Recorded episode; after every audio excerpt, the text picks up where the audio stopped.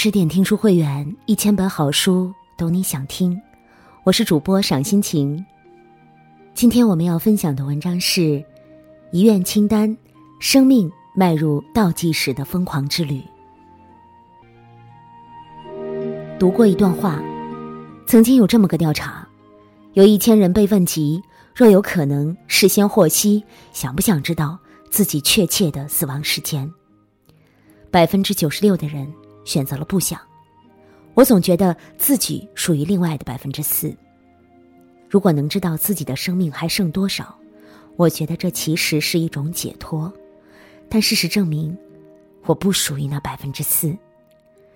这段话节选自电影《遗愿清单》，如其名，这是一个关于死亡的电影，更是两位癌症患者在人生的最后时光找寻生命意义的影片。一，有句话说得好，所有的相遇都是命中注定。机遇的缘由有千百种，而卡特与爱德华的相识却掺杂着些许奇幻色彩。卡特是黑人汽车修理工，四十五年如一日的趴在狭小幽暗的车子底下赚钱以供养家庭。爱德华是百花丛中过，片叶不沾身的大富豪。名下产业不计其数，年轻时有过几段短暂的婚姻，到老孤身一人。无疑，他们是两个世界的人，本不该有任何交集。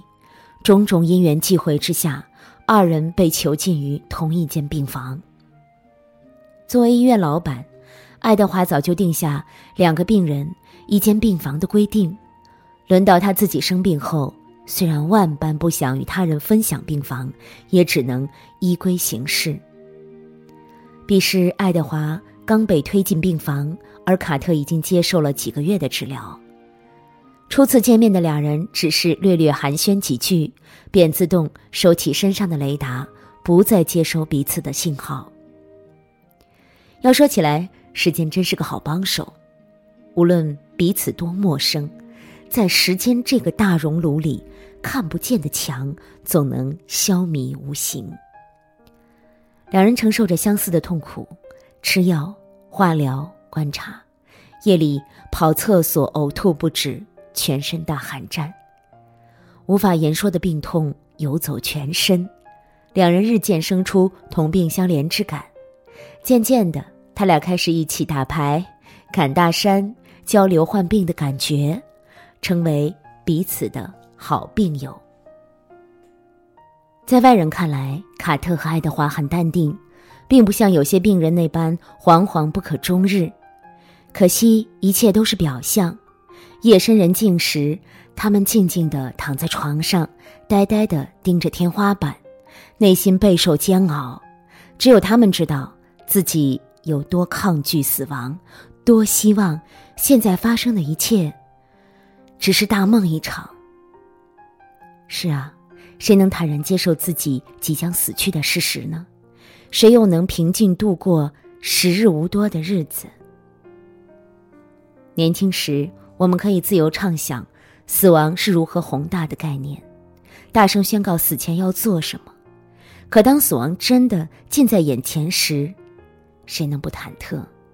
怎能不迷茫？大学时，卡特的哲学老师留过一份作业。假如你的生命已进入尾声，有哪些未实现的愿望？时隔四十五年，卡特认为自己做好迎接死亡的准备，于是他再次提笔，重新写下真正的遗愿清单。但是，当医生站在面前宣告他的剩余寿命时，他猛然发觉，原来自己并没有准备好，没有办法接受事实。之前的平静是假的，于是写满愿望的纸被揉成一团，被抛在地上。卡特满怀心事的睡去了。第二天清晨，爱德华无意发现这张纸，得知前因后果后，他郑重的对卡特说：“咱们一起去完成这些事儿吧，反正也没多少时间了。”斯奈卡特认为为时已晚，不想再折腾了。可爱德华却说：“只要你想，就永远不迟。”的确，没有人可以回到过去，但我们可以从当下这一刻开始。只要你想，哪怕只剩一年，依然能够做很多事情。所以，卡特与爱德华重新书写属于两个人的遗愿清单，勇敢的开启倒计时之旅。他们一起从数万英尺的高空自由降落，如同飞鸟翱翔于天地之间。他们一起飙车，当赛车嗖的飞过土堆，扬起的灰尘。仿若昔日的愁闷，被狠狠的甩在身后。他们从飞机里瞭望极地冰区上空的月亮，全身心接纳自然所赋予的荒凉。他们在落日余晖下，向对方敞开心扉，诉说各自的秘密。他们在非洲大草原纵声高歌，笑得。像还未经人事的孩子，他们在泰姬陵里自由谈论死后是土葬还是火化。他们在埃及金字塔面前讨论着以后是会上天堂还是入地狱。有人说，我们像旅人那样走向目的地，世界是客栈，死亡是旅行的终点。而卡特和爱德华选择用生命中最后这几个月，来寻找这趟旅行的别样意义。在旅途中，卡特曾向爱德华坦白自己出来旅行的原因：生活里出现了一个巨大的黑洞，无法填补，找不到出口。可当他真正走在路上，心里最惦念的依然是妻子。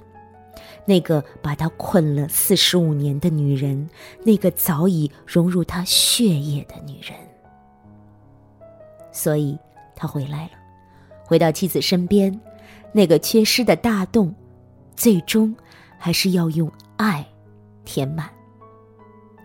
有时候，爱情是一种纯度，它像酒，时间越久，口感越纯，身处其中可能会醉。但还是让人上瘾。于爱德华而言，他不是好丈夫，一生四处留情，晚年孑然一身。但褪去富豪和浪子的外衣，他也是愿为女儿付出全部的父亲。女儿被家暴，他冒着被女儿憎恨的可能，也要把那个男人赶走。他保护了女儿，却也失去了女儿。而卡特弥留之际，鼓励他。希望爱德华能重新找到生命中的快乐。后来，他小心翼翼的按响女儿家的门铃，尴尬又拘谨的与女儿聊天儿。他紧紧的搂住外孙女儿，轻轻亲吻她的脸颊，眼泪盈满整个眼眶。在那刻，他漂泊无依的心。终于寻到了归处。有时候，亲情是一种厚度，它像茶，初尝微苦，回味甘甜。父母与子女偶有摩擦，但矛盾化解后的日子都是幸福。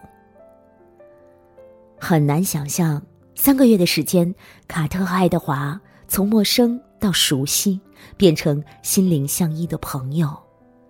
他们共同度过了人生中最单纯、最无忧无虑的三个月。爱德华陪着卡特拾起遗落的梦想，卡特陪着爱德华寻回久违的亲情。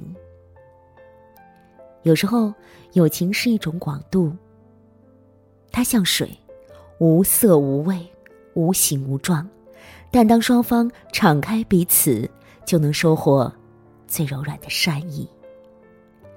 其实，我们总是下意识忽略身边的东西，比如亲情、友情与爱情。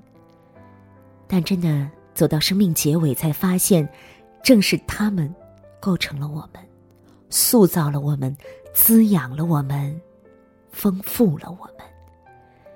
正是因为有他们，我们的人生，才更有意义。电影最后，卡特和爱德华双双逝去，骨灰被安置在雪山顶。虽然他们闭上眼睛，却永远敞开了心扉，因为他们活过，用力活过，真正活过。如果说人生是通往死亡的一次旅行，那他们这趟旅程的结尾，如夏花那样绚烂。他们用剩余不多的时间，燃烧了整个生命。卡特与爱德华在这世上最后的日子，比绝大部分人一生的日子还充实。没有人能预料生命的长度，但是我们可以把握生命的走向。没有人能得知自己如何死去，但是我们可以决定怎样安顿自己。恰如电影中所说的那样，我们不能总是想着等到我以后有了钱、有了时间或者其他什么条件成熟以后，再去做一些我们早就想做的事情，因为你永远不知道你是否能看到。明天的太阳。如果想，莫等待，就现在吧。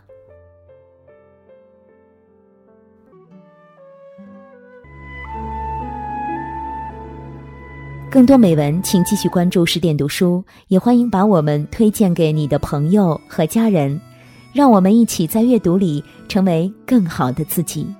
我是赏心情，我在美丽的渤海之滨，山东龙口，向您道声晚安，晚安喽！用我的声音让您安静而丰盈。